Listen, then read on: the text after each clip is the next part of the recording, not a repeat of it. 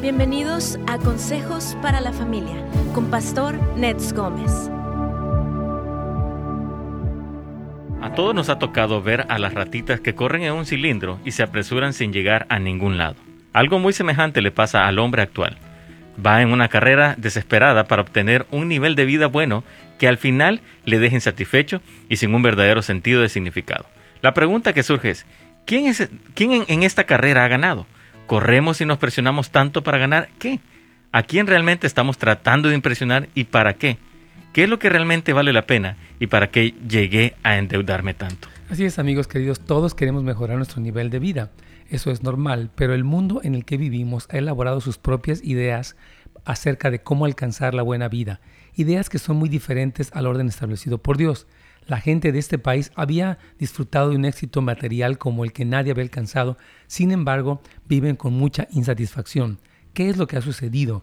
Que, que, han subido su nivel de vida material, pero a la vez han bajado su calidad de vida moral, espiritual y sus relaciones familiares están por el suelo.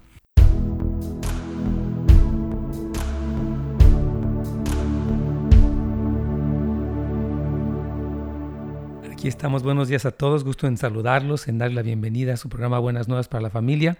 Creemos que hoy todo el sonido está bien, que no hay ningún problema, así que gracias. Saludamos a nuestro hermano Armando, ya está aquí, también listos, a Pastor Carlitos allá está en la radio.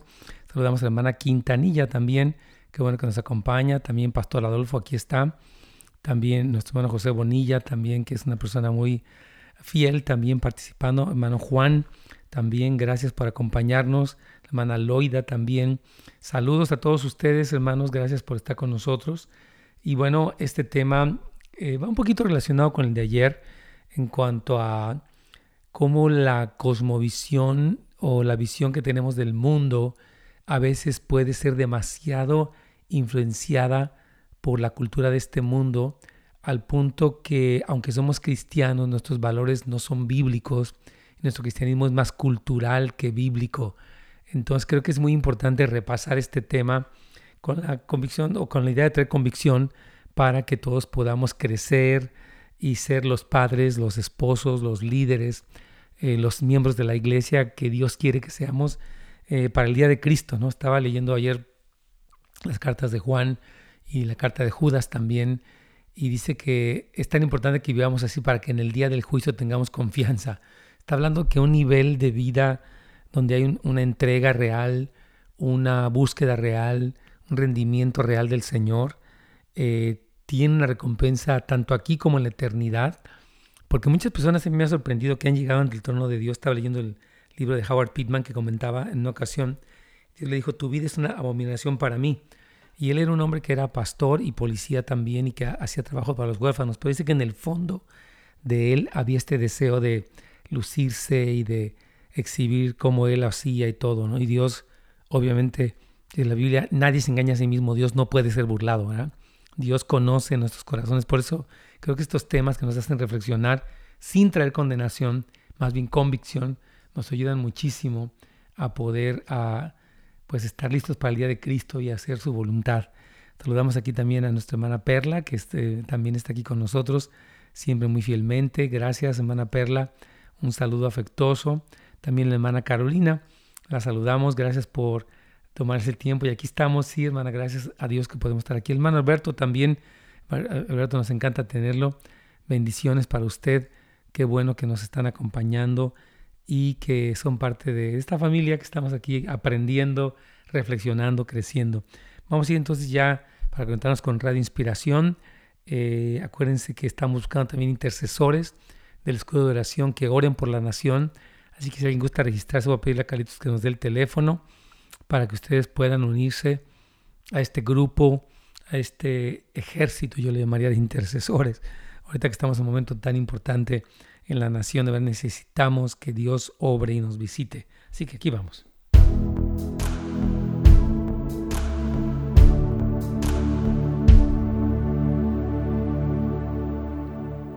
Pastor, ¿cómo está? Buenos días. Vamos, Caritos. ¿Todo bien con por allá? Sí, pastor, todo bien. Amén, qué gusto saber que está todo bien.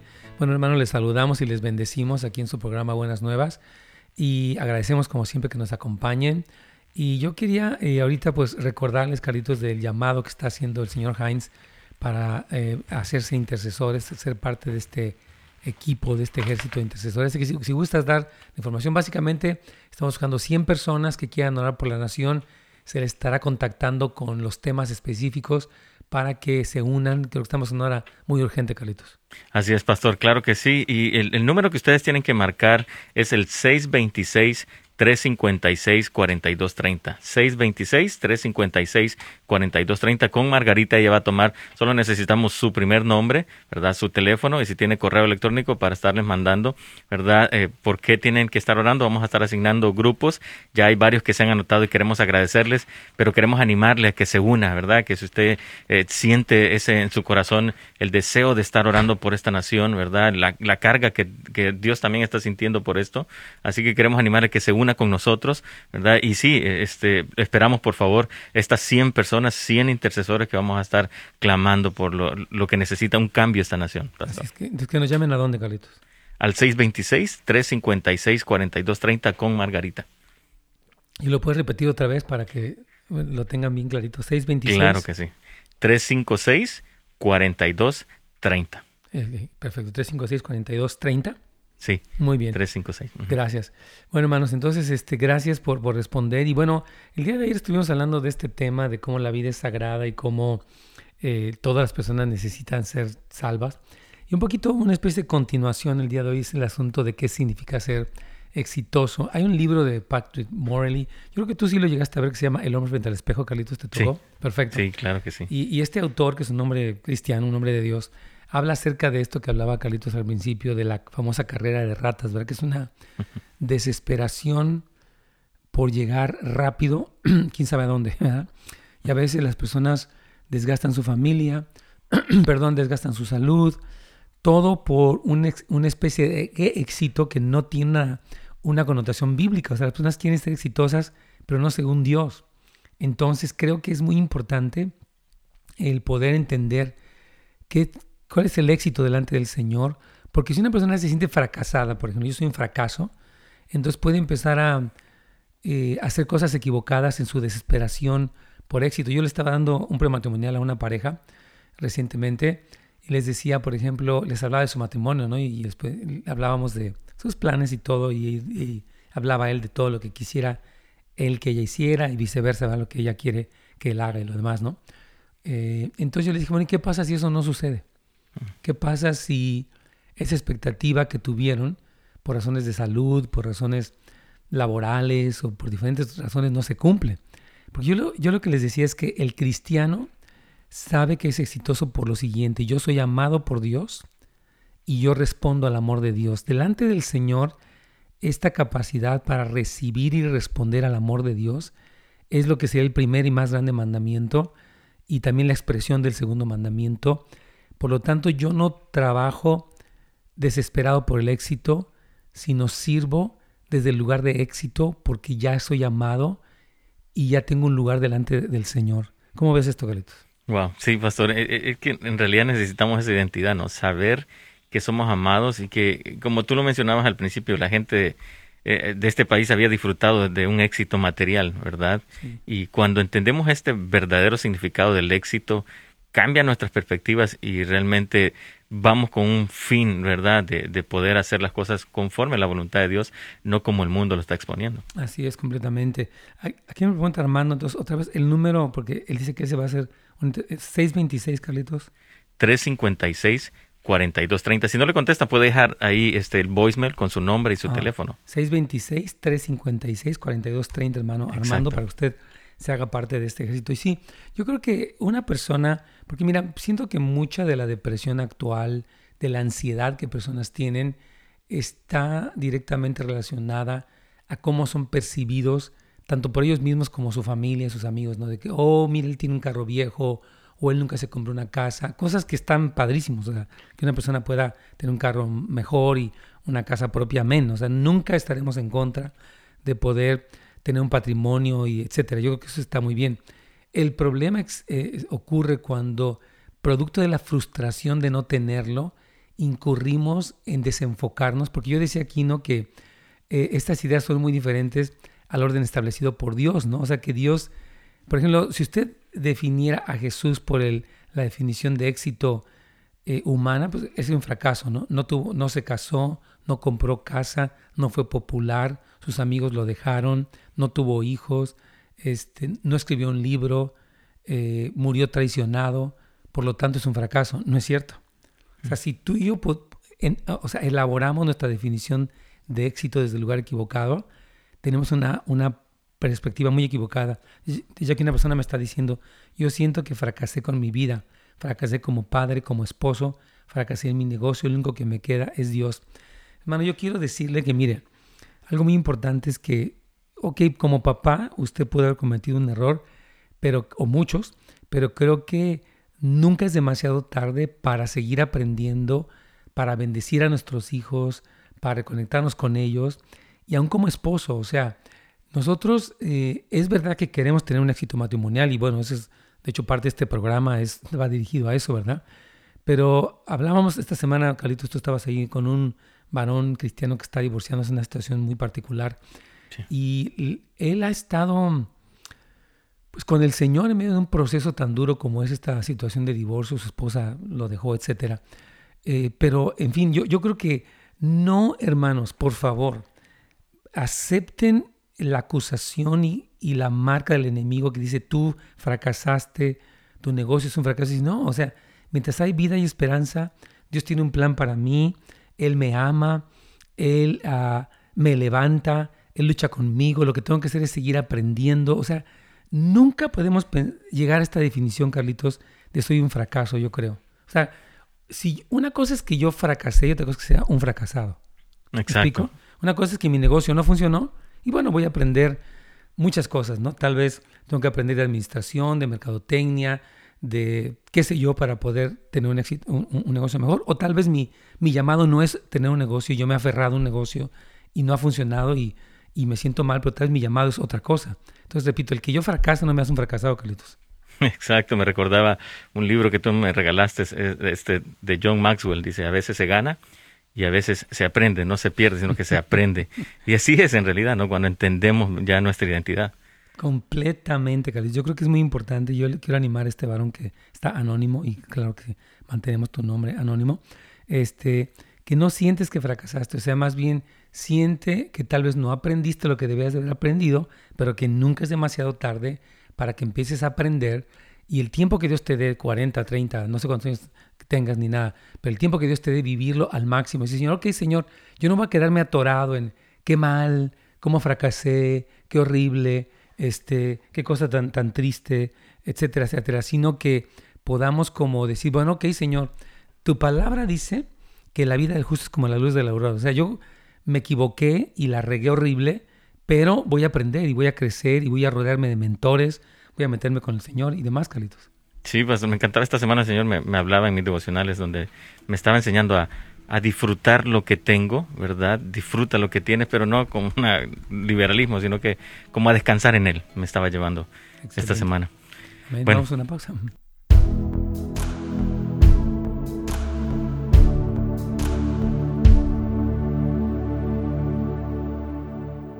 Oye, aquí estamos. Eh, agradezco mucho los comentarios de ustedes aquí. Nuestro hermano Armando dice un comentario muy, muy bueno. Dice, pastor, en una ocasión escuché al pastor John Hagee eh, que tristemente el pueblo estadounidense ha creado una fe nacionalista donde se ama a Dios, pero primero es la economía y la prosperidad de la nación antes que Dios, el cual es un principio que en un principio no fue así.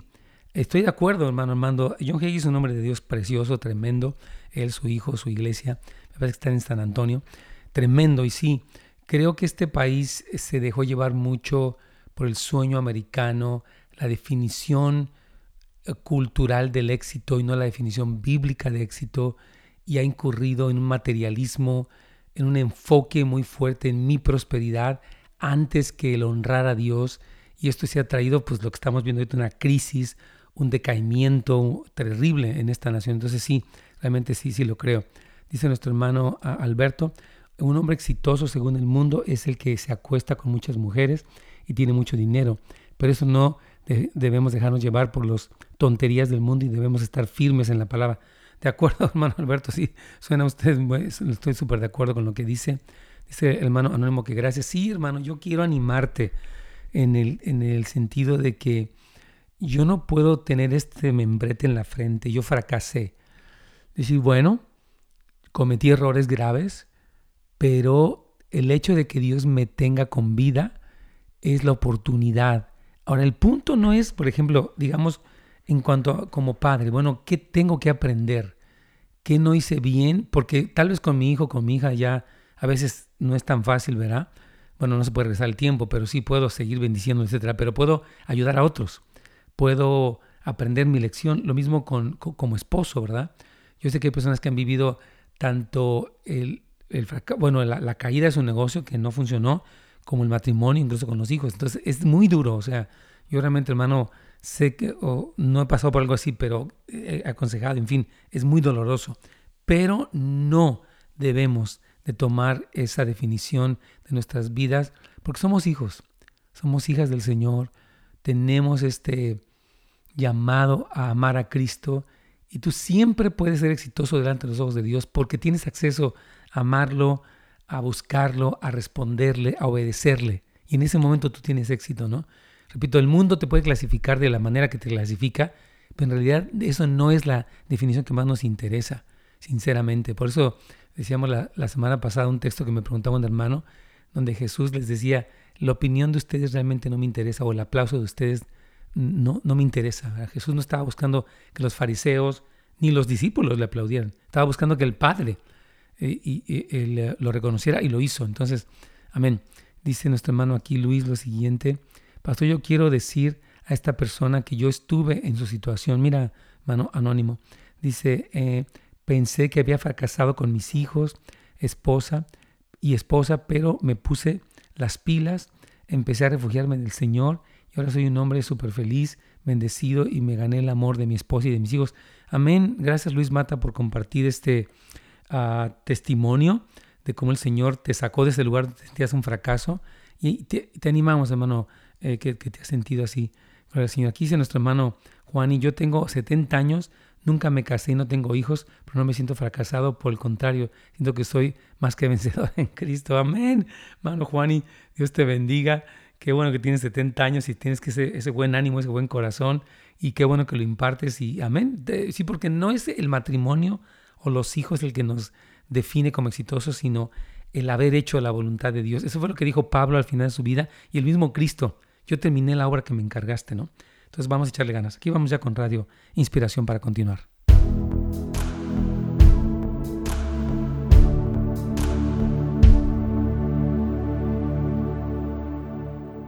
Sí, claro sí. Aquí tenemos algunos comentarios de algunos hermanos. Hermano Alberto dice que un hombre exitoso según el mundo es el que se acuesta con muchas mujeres y tiene mucho dinero. Dice, pero por eso no debemos dejarnos llevar por las tonterías del mundo Debemos estar firmes en la palabra. Que otro hermano, hermano Juani, dice que él tiene 70 años, nunca se casó ni tiene hijos, pero no se siente fracasado, por el contrario, siente que es más que vencedor en Cristo. Yo creo que sí, está súper bien eso, el, el, hecho de saber, Carlitos, que no es el matrimonio o el tener hijos o el tener propiedades lo que nos hace exitosos. Yo veo que, por ejemplo, cuando Jesús terminó su carrera, él dijo, Padre, he acabado la obra que me dijiste que hiciera. Cristo venía para hacer la obra de redención, para establecer un equipo que fueron sus discípulos, para predicar las buenas nuevas y después se fue. Era, duró realmente activo tres años y medio. Y, también Pablo, Pablo pues no parece que era o era viudo o era divorciado, no sabemos, el caso es que él no era un hombre casado, no tuvo popularidad, de hecho en su tiempo fue muy este, maltratado, atacado. Sin embargo, él dice cuando en 2 Timoteo yo terminé mi carrera, peleé la batalla, guardé la fe, tengo, tuve éxito en mi vida. Dice, wow, ¿no? Entonces no podemos aceptar las definiciones mundanas o seculares del éxito porque entonces caemos en una presión que no es correcta, Carlitos. Así es, pastor. Qué increíble, ¿no? Los ejemplos que tú ponías de, de, estos hombres que fueron exitosos. Cuando nosotros leemos de ellos, wow, decimos que hicieron mucho, ¿no? Y en realidad eso es, o sea, no, como tú dices, no nos define un matrimonio o algo, sino que es realmente lo que Dios nos ha dicho que somos, ¿verdad? Y, realmente que somos amados por Él. Claro, porque la, persona que piensa, no es que yo, por ejemplo, pues me dejó mi esposa o, mi esposo, lo que sea, ya por eso fracasé, decirle no, tal vez tu esposo o tu esposa no te valoraron, sin embargo, pues el Señor te valora, ¿no? Tú eres, tú eres del Señor y lo importante es enfocarnos en la voluntad de Dios, hermanos. Entonces aquí creo que es, un buen tema el día de hoy. Primero Dios, primeramente Dios vamos a estar tocando hoy y mañana. Son muchos, hermanos, los hombres que están agotados. Muchos de los que eh, han alcanzado con éxito sus sueños han perdido a sus familias. Son demasiados los niños que han crecido con un padre ausente. Sin embargo, las, las facturas de las deudas que asumimos como por acumular cosas que realmente no necesitamos y que ahora no usamos, siguen llegando por correo con una puntualidad de reloj al comienzo de cada mes. Hay gente que con tal de, de verse exitosa se ha, adquirido o ha tratado de vivir en, un nivel de vida que no tiene, viajes y carros y lujos, y se endeudó y esa presión los destruyó. Yo, yo veía el caso de un, eh, de un pastor, eh, estaba escuchando hoy en la mañana precisamente de un pastor que él empezó a presionarse mucho meterse en negocios, incluso endeudar a otros. Y él empezó a tener una presión muy fuerte y empezó a meterse en alcoholismo porque era, no encontraba alivio. Entonces terminó una situación muy triste, pero de veras que hermanos tenemos que tener mucho cuidado de qué permitimos que esté influenciando nuestra definición de éxito, eh, porque eso, repito, se convierte en algo que nos presiona y nos puede desviar. Por eso dice Pablo en la segunda carta a Timoteo que raíz de todos los males es el amor al dinero, el cual codiciándolo muchos se extraviaron de la fe y fueron traspasados de muchos dolores, Carlitos. Wow, sí, pastor. Mm, mm, y, viendo esto, estaba leyendo que durante este mes ha aumentado el, suicidio por este tipo de cosas, ¿no? Porque no queremos ver. Estaba viendo gente de, de, Hollywood, eh, escritores, productores, que se están quitando la vida por cuestiones de esto, ¿no? Sí, totalmente, Carlitos. Eso, eso que dices es tremendo. Escuché también de un empresario que se aventó en un edificio eh, que, se, quitó la vida. Aquí nos dice el hermano Aragonés, dice, yo pienso que los cristianos no deberíamos tener redes sociales porque por ahí entran estos conceptos erróneos del éxito. Sí, a veces las redes sociales, yo pienso que a veces la gente se contrasta, ¿no? Lo que hemos dicho muchas veces, bueno, ve que el pasto en el patio del vecino es más verde que el de él, lo cual es una falacia, porque tal vez el vecino piense lo mismo. O sea que la gente cuando se compara mucho, oh, mira, él tiene éxito, él se fue de vacaciones, él se fue de pesca, él, sus hijos están riéndose. Y, pero decimos que las imágenes de Instagram, de Facebook, nunca son completas. O sea, presentan un momento, una sonrisa, una alberca, no sé, un viaje, pero en realidad eso no fue todo lo que sucedió ni en el viaje ni en la vida, ¿verdad? Porque hasta el mejor viaje puede tener su incomodidad, ¿no? Dice aquí hermano Franco, si tener fama, dinero y mujeres es la definición de éxito, entonces ¿por qué la mayoría de los artistas de Hollywood son depresivos? Exactamente lo que tú decías, o sea que tienen todo el dinero, toda la fama, toda la belleza, se han reoperado y recontraoperado, tuvieron el lujo y el sexo y tanta cosa y terminaron quitándose la vida porque eso no es lo que da el éxito verdadero. ¿Tienes una pregunta por ahí, verdad, Carlitos? Sí, tenemos un comentario de aquí nuestra hermana María de Los Ángeles. Sí, vamos entonces. Aquí está. Bienvenida, hermana. ¿Cuál es su pregunta? Yo le vendía Mi comentario es respecto a los que no nos hemos casado nunca. Es que ya pasamos de 60 años. este, yo tengo familiares que todos están mejor económicamente. Tengo uno que han viajado, él su esposa, han viajado por avión, por barco, por todo lo que han podido. Tienen suficiente dinero, este, han trabajado muy duro, siguen trabajando todavía, aunque él ya está jubilado. Pero hay mucha tristeza, mucho desacuerdos, peleas entre ellos, hay mucho enojo, hay enfermedades, hay de todo. Y creo que los solteros, especialmente los que tenemos a Cristo, tenemos más paz, tenemos, uh, eh, no nos preocupamos tanto por estarnos uh, matando en trabajar y hacer dinero y, vivir eh, con, lo material. Nosotros nos preocupamos por buscar a Cristo y como dice la palabra de Dios, lo demás nos viene por añadidura. Amén. Muy buen punto, hermana querida. Yo creo que hermana María, gracias. Yo creo que es tremendo el testimonio. De hecho, Pablo dice lo mismo. Este, eh, dice que el soltero se ocupa este, de cómo agradar al Señor. Entonces, digo, no estoy diciendo, o sea, eh, coincido mucho con lo que la hermana dice, porque eh, a veces se ha dado como una definición. Ahora, esto no quiere decir, porque también hay otro lado, que entonces yo no me caso porque quiero hacer mi vida, pero hay quienes tienen un don, por ejemplo, la hermana no se casó y está feliz, sirve al Señor, etcétera, y no puede compararse. Yo estoy peor que la que no se, que la que se casó. No, o sea, tenemos un llamado diferente y agradecemos y disfrutamos en nuestro llamado y nos ubicamos para bendecir a los demás, ¿no? Yo creo, Carlitos. Así es, pastor. Dice, dice aquí Pablo en 1 Corintios 7, 32, dice, quisiera pues que todos estuvieran solteros, dice, dice que estuvieran sin congojas, el soltero tiene cuidado de las cosas del Señor, de cómo agradarle. Entonces dice, se van a evitar problemas, dice Pablo, si no se casan, pero dice, el que no se puede estar sin casarse, mejor que se case que a que se esté quemando. Pero gracias hermana, muy buen comentario yo creo, en este sentido de, de que no necesariamente el haberme casado no representa un fracaso. ¿Verdad? Aquí dice, gracias hermana María, Dios me la bendiga. Aquí nuestra hermana algo más dice, mi esposo se fue de casa con otra mujer y yo siempre fui muy positiva y feliz. Y ahora me, me, está costando mucho trabajo estar animada. ¿Será eso codependencia o es normal que la separación? ¿Cómo puedo orar para salir de esto? Wow. Obviamente, hermana, eh, el, la, el que un esposo se vaya es un gran dolor, es, una, es un rechazo abierto con, con otra mujer, imagínense y es lógico el dolor, pero Dios nos ayuda a encontrar en Cristo nuestro contentamiento, a perdonar realmente y a saber que aunque alguien se fue, la vida todavía tiene sentido porque Cristo no se ha ido. Vamos a una pequeña pausa, Carlitos.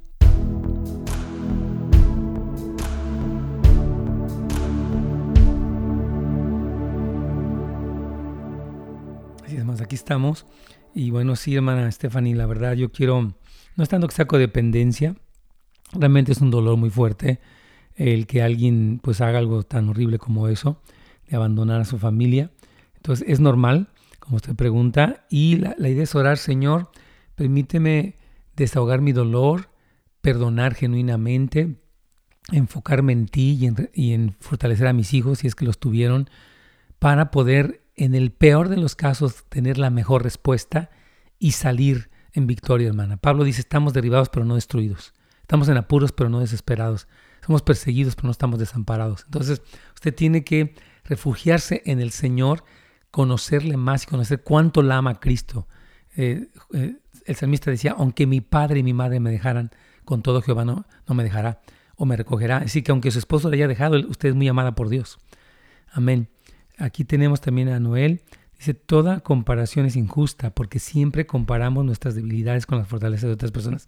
100% yo, e, esta frase que usted dice, hermana Noel, yo, yo coincido, porque yo no puedo compararme con nadie, somos diferentes, venimos de trasfondos diferentes, tenemos fortalezas, debilidades diferentes, y nunca debo decir estoy mejor que o peor que, o soy más chido que, lo que sea. Tiene mucha, mucha razón, la comparación es, es mala, es peligrosa, lleva a la competencia, a la depresión, a la envidia. Saín también dice, buenos días, excelente tema, gracias Saín, Dios te bendiga.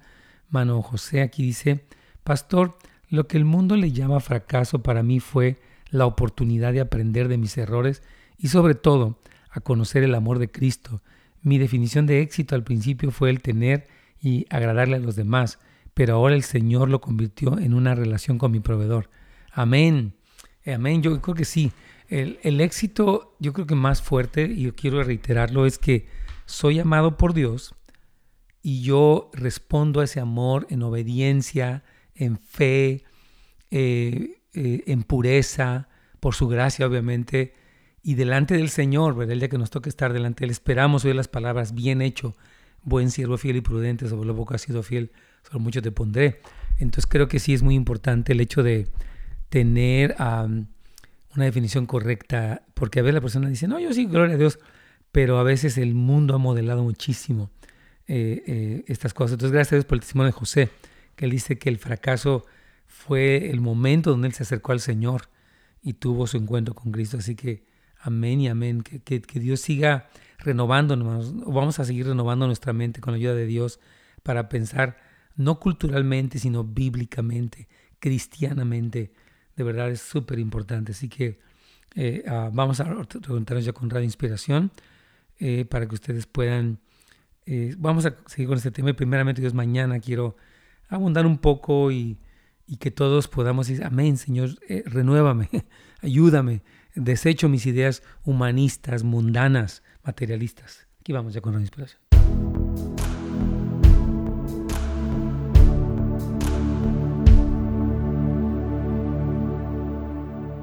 Pastor. Sí, claro, claro que sí. Aquí tenemos una participación de una hermana que nos dice, toda comparación es injusta porque siempre comparamos nuestras debilidades con las fortalezas de otras personas. Y yo creo que sí, compararnos es un error, lleva a la competencia, lleva a la envidia, y, no es correcto porque todos somos distintos. O sea, yo no puedo decir, ah, porque él tuvo o porque él no tuvo, es mejor o es peor.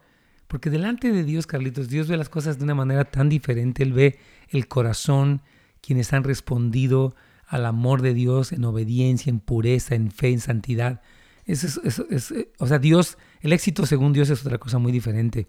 También dice eh, la persona aquí, um, dice este hermano, rápido, dice, lo que el mundo llama fracaso para mí fue la oportunidad de aprender de mis errores y sobre todo a conocer el amor de Cristo. Mi definición de éxito al principio fue el tener y agradarle a los demás, pero ahora es el convertir una relación con mi Señor. Amén. Claro que sí, de eso se trata. ¿Tienes otra pregunta por ahí, ¿verdad, Sí, tenemos una llamada. María. Vamos con ella. Aquí está, hermana María. ¿Aló? Sí, hermana.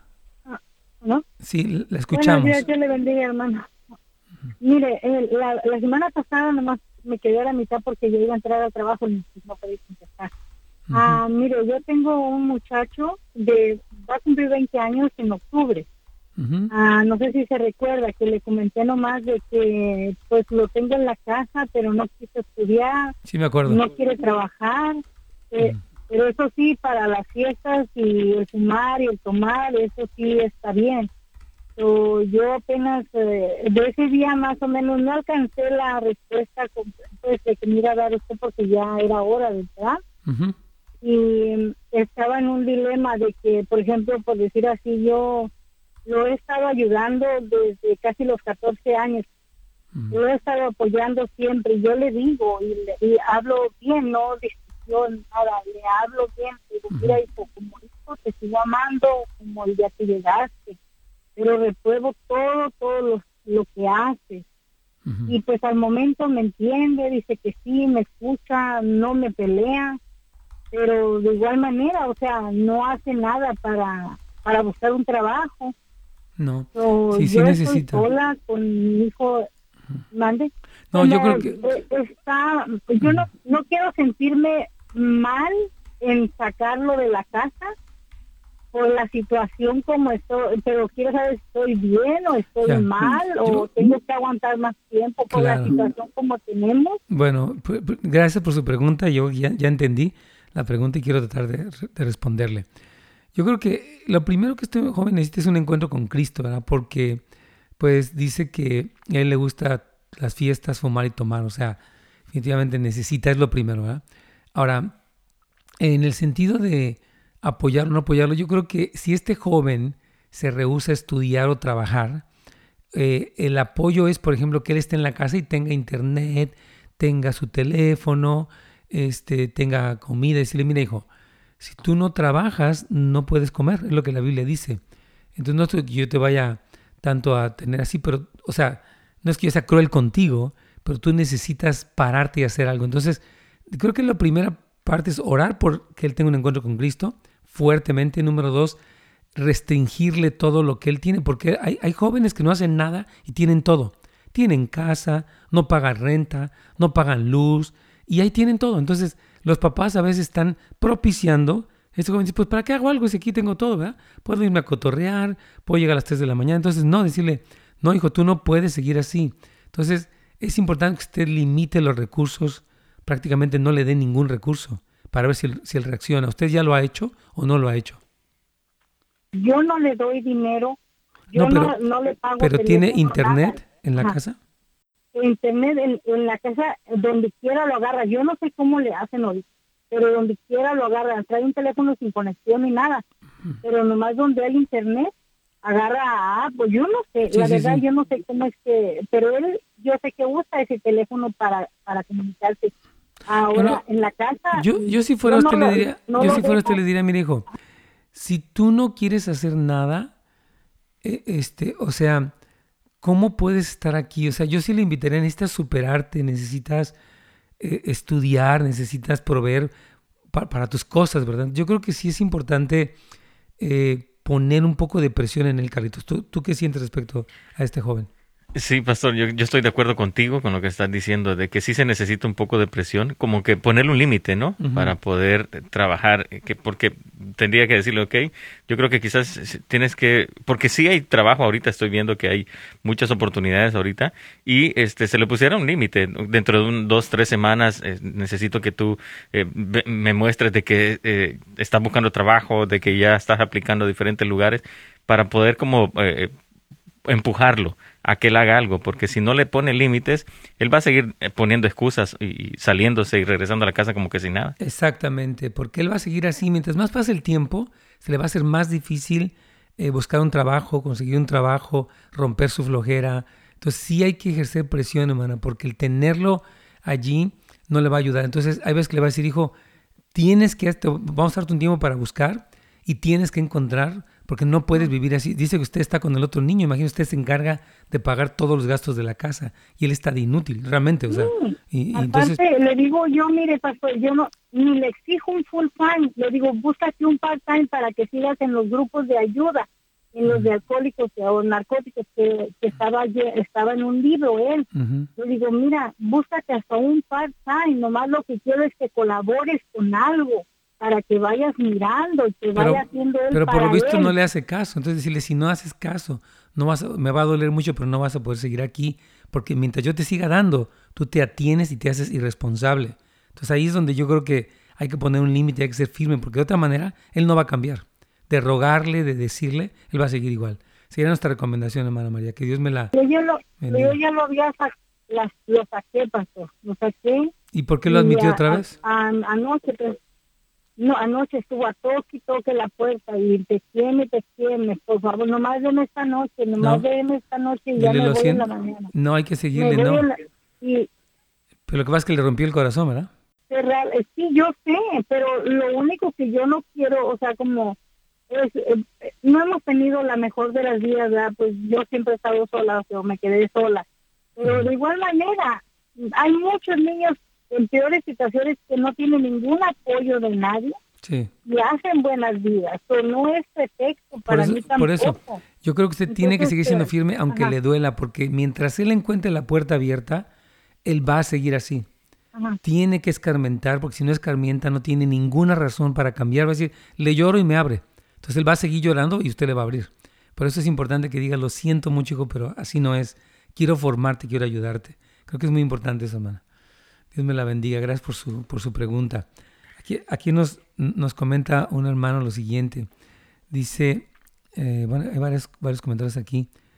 Dice nuestro hermano Armando, dice, Pastor, entonces desde pequeños nos enseñan este adoctrinamiento de la comparación, el aplicado y el burro, el que sobresale y el que no sobresale. Y ya crecemos, nos desarrollamos con este patrón y creo que es equivocado, no cree que nuestro desarrollo tiene que ser conforme a la palabra de Dios? Creo que sí, pero ahorita eh, voy a explicar un poquito más, porque hay personas que van a hacer más y a mí cuando veo que alguien hace más me motiva, no me da envidia, no me da competencia, digo, qué bueno, o sea, es más, voy a aprender de él. Entonces, si hay una persona que no tuvo un buen desempeño académico y yo, o sea, bueno, que yo no lo tuve y él sí lo tiene, no tenemos que tener envidia, vamos a aprender. Amén. Vamos a ir a una pequeña pausa, Carlitos.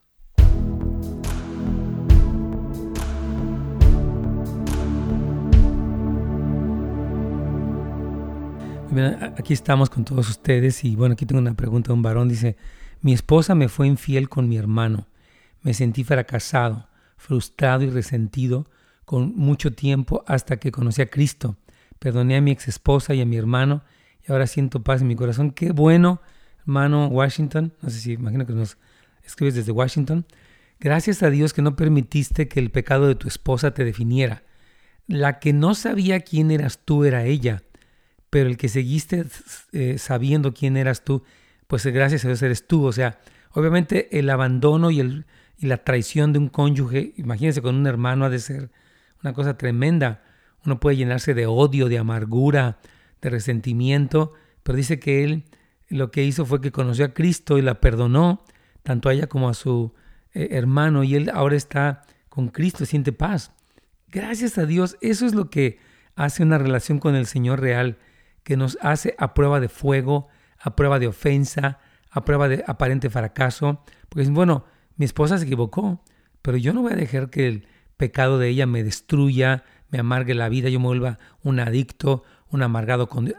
Hay gente que le pasan cosas malas y en vez de aprender y crecer y perdonar, se enojan con Dios, se enojan con la gente, se deprimen. No, hermanos, por amor de Dios. Si en este caso pasa algo así, es duro, pero acércate al Señor y como, este hermano y aprende y crece y esa persona se equivocó, pero tú no te vas a equivocar en el error de ella. ¿verdad? Muchos, aquí tenemos muchos casos de personas cuyas parejas, los prácticamente diario, tenemos este tipo de preguntas donde personas traicionan a su pareja y se van por otro y los dejan, ¿verdad?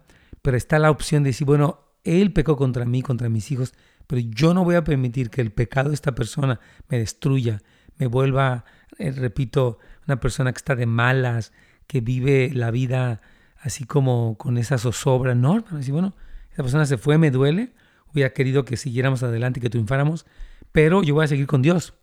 Yo tengo a Cristo, yo voy a ser un buen padre, una buena madre, yo voy a obedecer al Señor, yo voy a amarlo, yo voy a responderle a su amor, yo voy a, llenarme de Cristo, yo voy a preguntarle qué tiene para mi vida, yo voy a caminar en eso que Él tiene para mí, etcétera, etcétera, hermano. Entonces, gracias a Dios por testimonios como el de nuestro hermano Washington también, que están como ubicados, ¿verdad? Entonces, como te decía Armando, yo creo que en un salón puede haber niños que tengan un desempeño más alto y no pasa nada. Yo creo que debemos más bien enseñar a nuestros hijos, bueno, si tu compañero es más, tiene mejor desempeño académico, bueno, qué bueno, apláudelo. Dice la Biblia, gozados con los que se gozan. Y si un compañerito tiene un desempeño menos fuerte, eh, eh, académicamente hablando, bueno, hay que buscarle tutores, hay que descubrir si él es un artista o un deportista o una persona de relaciones públicas, porque hay ocho tipos de inteligencia diferente. Entonces, el que una persona sea más apta académicamente no la hace mejor ni peor, la hace, bueno, qué bueno. Entonces, yo creo, hermano querido, que no es que nos enseñen así, es que la vida es así. La vida, hay personas que por ejemplo, yo puedo ver una persona que tiene un ministerio más grande que el mío, es más joven. Qué bueno, gracias a Dios, ¿verdad? Qué bueno que esa persona triunfó, creció y yo digo, bueno, aquí donde estoy voy a seguir aprendiendo. Como decimos, no me comparo en el sentido de que no puedo definir que el que tuviera una iglesia más chica o más grande que la mía es un fracasado más exitoso. A mí Dios me llamó algo aquí, voy a ser fiel a eso. Y obviamente voy a crecer, voy a meterme con Dios, voy a tener mentores, voy a tener un equipo para poder funcionar de la mejor manera. Y yo Dios no me va a preguntar, ¿por qué no hiciste tu iglesia como la del otro? Pues, pues no, me preguntaré, yo te encargué este ministerio a ti. ¿Cómo respondiste ante mi encargo a, a ti? No el encargo del vecino, sino el encargo propio. Así que creo que es importante ubicar eso, hermano Armando y todos los demás. Aquí vamos ya con la inspiración para nuestro último segmento. Estamos a punto de terminar.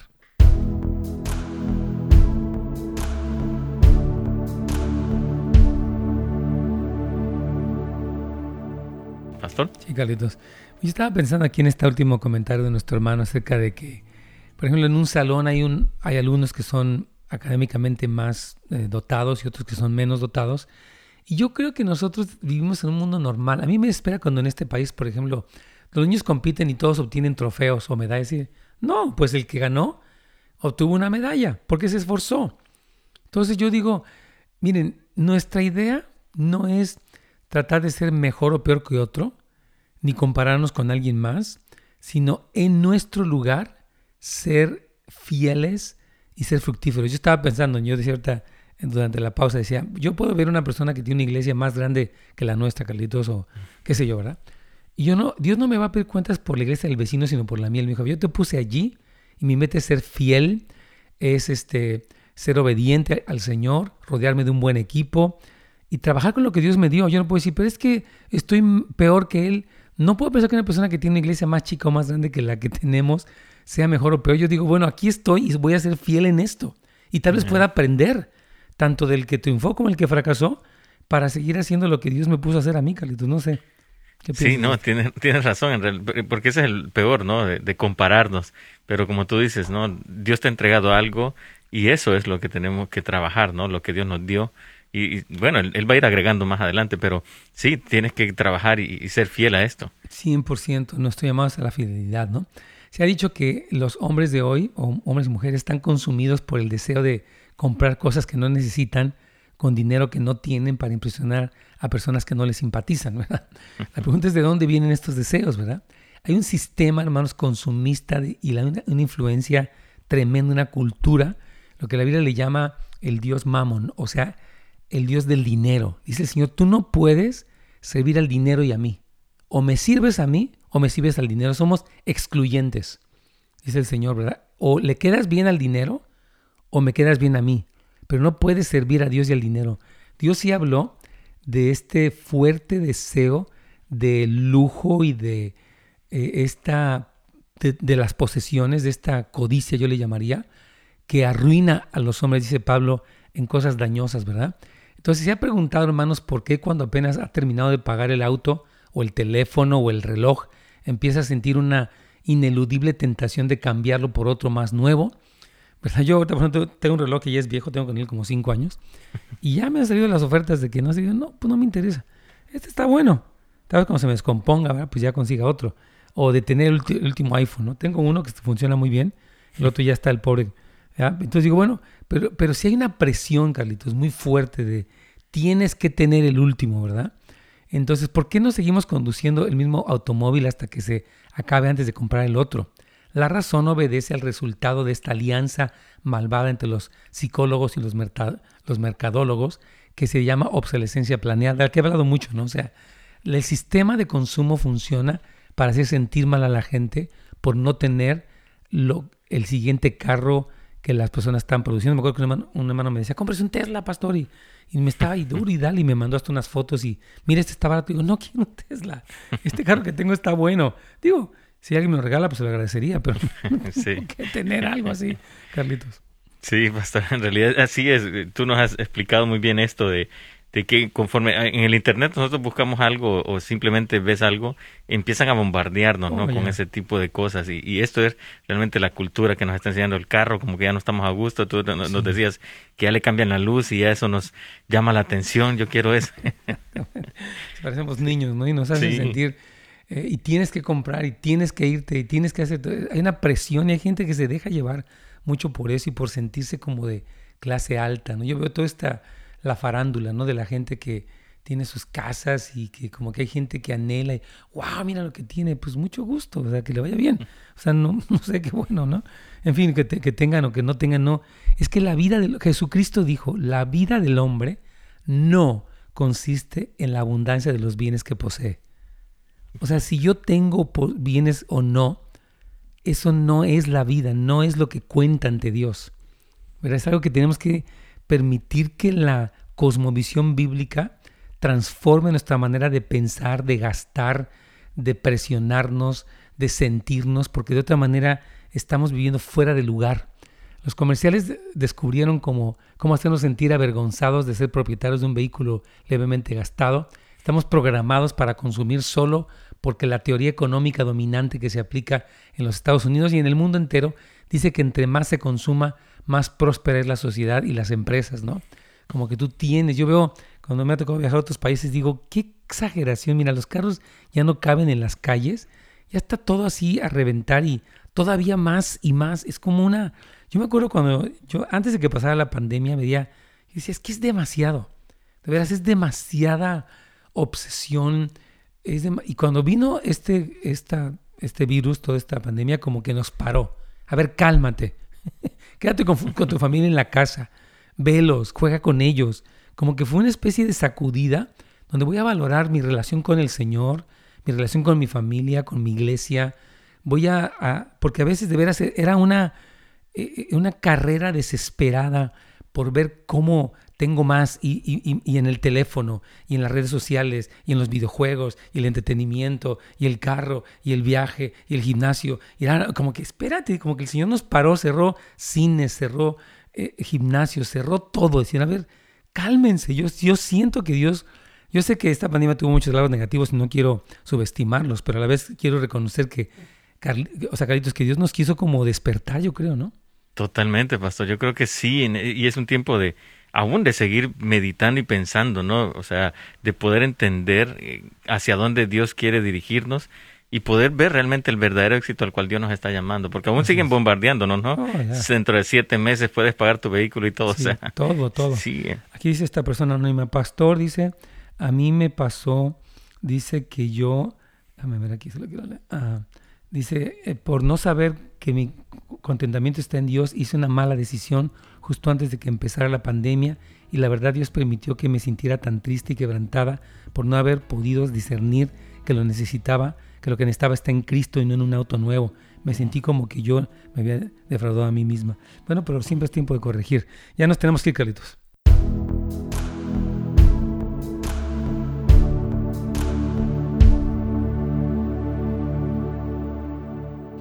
Así es, yo, animo a nuestra hermana anónima que bueno, si se equivocó un poquito, no problem, se puede corregir también. Así que la, la, bendecimos, hermana, y le damos gracias a Dios por su vida. Y sí, aprender yo creo de todo esto. Hermana María dice aquí, ¿qué puedo hacer cuando mi esposo eh, se rehúsa a ser honesto con el gobierno sobre sus finanzas? Tenemos una deuda con el gobierno y mentimos cuando hicimos la aplicación para dar pagos mensuales. Mentimos sobre pagar el child care porque tenemos que un familiar que nos cuida a los niños y no, no, nos cobra. Ahora que conozco a Cristo quiero hacer las cosas bien, pero mi esposo no. Híjole, hermana, yo creo que esta es una situación bien, delicada porque sí, yo creo que si su, mira, número uno, nuestro temor es al Señor. O sea, si yo no, yo no puedo seguir abusando del sistema y del gobierno para salirme con la mía porque al rato bueno, porque primero quiero honrar a Dios. Número uno. Número dos, porque al rato va a salir.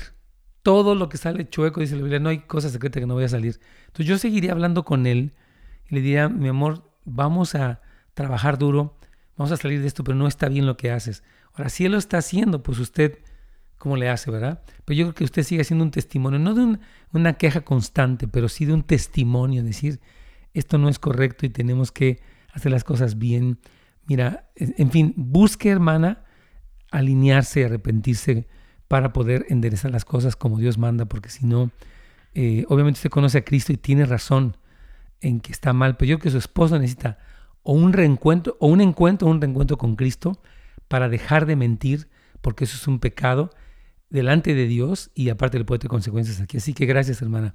También bendecimos a Juan, y el día de hoy se está despidiendo de nosotros esta mañana. Mano Luis también dice, pastor, yo he querido decir esta persona ah, que dice, gracias también por consejos, también hermana Lolita, la saludamos, los bendecimos y oramos también, ah, porque tiene COVID, déjeme orar por usted, hermana querida. Padre, oramos por la vida de Lolita, nuestra hermana que le, eh, ah, fue, salió positiva de COVID, oramos por una pronta recuperación en ella y en cualquiera de los que han salido positivos, que ellos en tu gracia, en tu misericordia, se recuperan pronto. Nadie más se contagia, Señor, conforme a tus promesas, conforme a tu misericordia, conforme a la obra de Cristo, declaramos sanidad. Nuestra hermana Lolita y en cualquier persona que nos escucha o cualquier familiar también que está pasando por esto, en el nombre de Cristo Jesús. Amén. Dice aquí, hermano pastor, si ahora estoy creciendo y Dios me está prosperando a su modo. Dice entonces, él está mal poder tener yo sé que es mi proveedor. Está bien que tengas, pero que lo administres bien, no hay ningún problema. Dios me los bendiga, hermanos. Un abrazo para todos. Gracias por acompañarnos. Les agradecemos siempre sus comentarios, su fidelidad, estar aquí siempre, su tiempo. Que Dios me los bendiga y hasta mañana, primero Dios. Gracias por sintonizarnos. Para más información y otros programas, visite netsgomez.com.